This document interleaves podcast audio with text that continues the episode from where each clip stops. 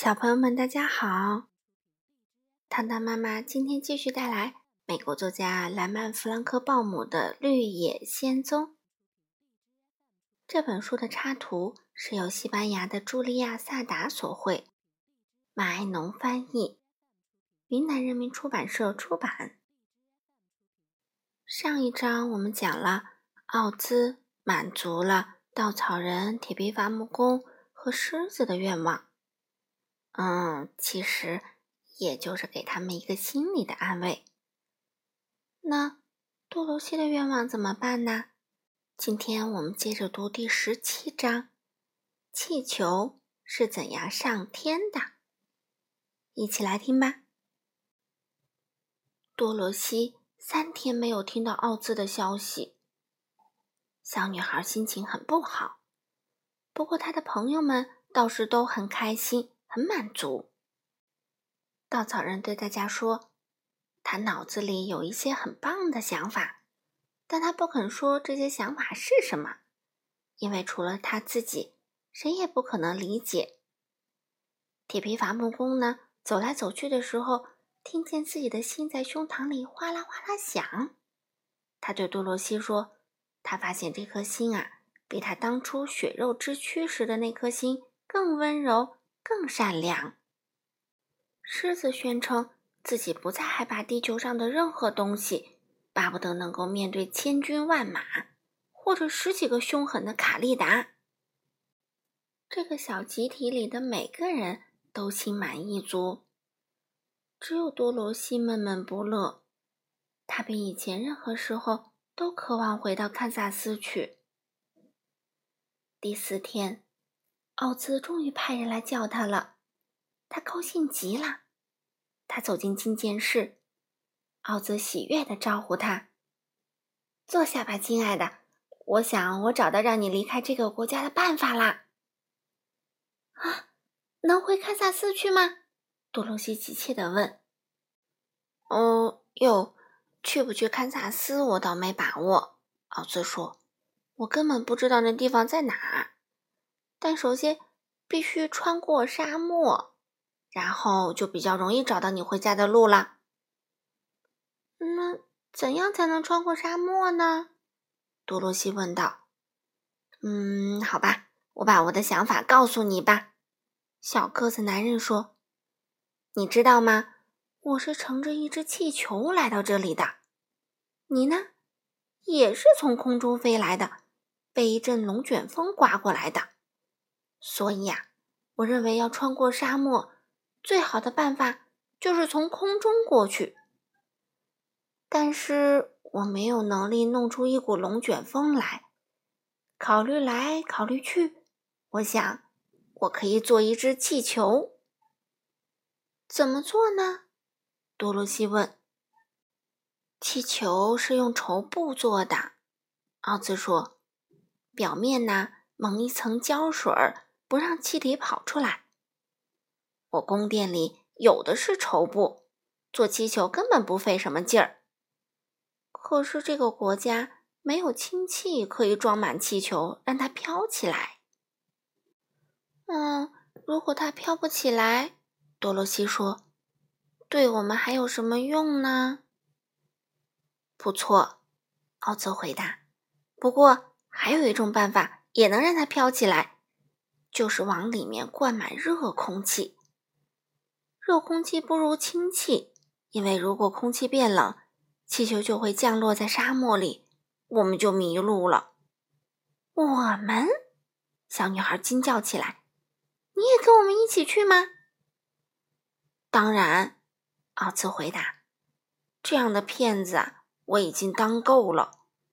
我只要走出这个宫殿。”人们很快就会发现我不是魔法师，他们会因为我欺骗了他们而生我的气。我只好整天把自己关在这些屋子里，真是闷死人了。我还不如跟你一起回堪萨斯，重新加入一个马戏团呢。啊，有你跟我作伴真是太好啦！多罗西说。谢谢，奥兹回答。好吧。如果你能帮我把绸布缝在一起，我们就开始做气球吧。于是多罗西拿来针线，奥兹飞快地把一段段绸子剪裁成合适的形状。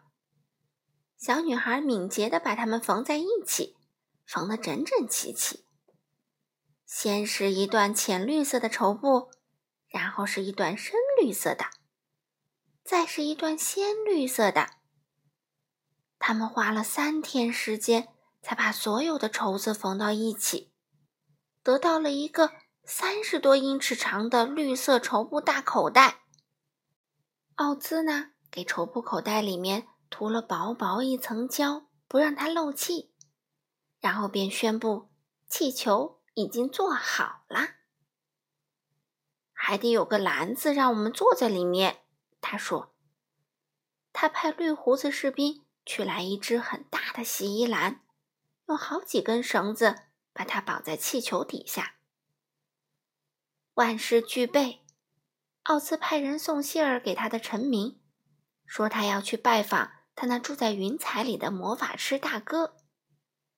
消息不胫而走。”迅速传遍了全城，大家都想来看看这一壮观的景象。奥兹命人把气球搬出来，放在宫殿前面。人们十分好奇地盯着他看。铁皮伐木工已经劈好一大堆木头，现在又生着了火。奥兹把气球底部架在火上，那绸布袋就兜住了火里冒出来的热气。气球慢慢的鼓了起来，升向空中，最后篮子也快要离开地面了。奥兹钻进篮子，大声对所有人说：“我这就要出去做客啦！我不在的时候，由稻草人来统治你们。我命令你们像服从我一样服从他。”这时候，气球使劲拽着。把它固定在地上的绳索，因为气球里面的空气是热的，比外面的空气轻得多。气球挣扎着要往天上飞。快来，多罗西！魔法师喊道：“抓紧时间，不然气球就飞走啦！”啊，我找不到托托啦！多罗西回答：“他可不愿意撇下心爱的小狗。”托托跑到人群里。冲一只小猫汪汪叫，多罗西终于找到了它。他一把抱起托托，朝气球跑去。还差几步了，奥兹伸出手来，想把多罗西拉进气球。就在这时，砰的一声，绳子断了，气球朝空中飞去，而多罗西还没有上去。回来！他大叫道。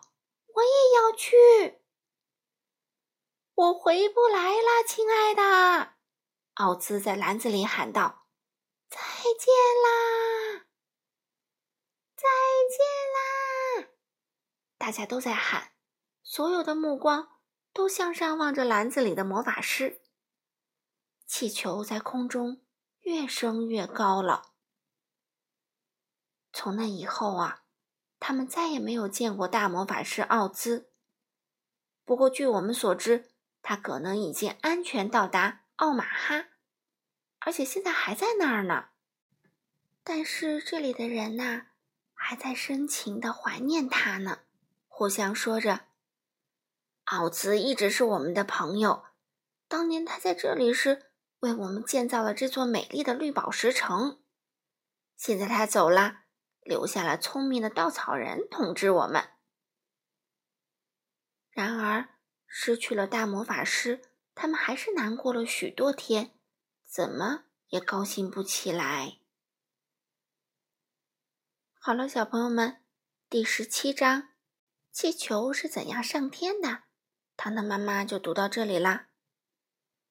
大魔法师奥兹是回到家里了，可是多罗西怎么办呢？我们下次接着读第十八章，去往南方。那我们下次再见吧。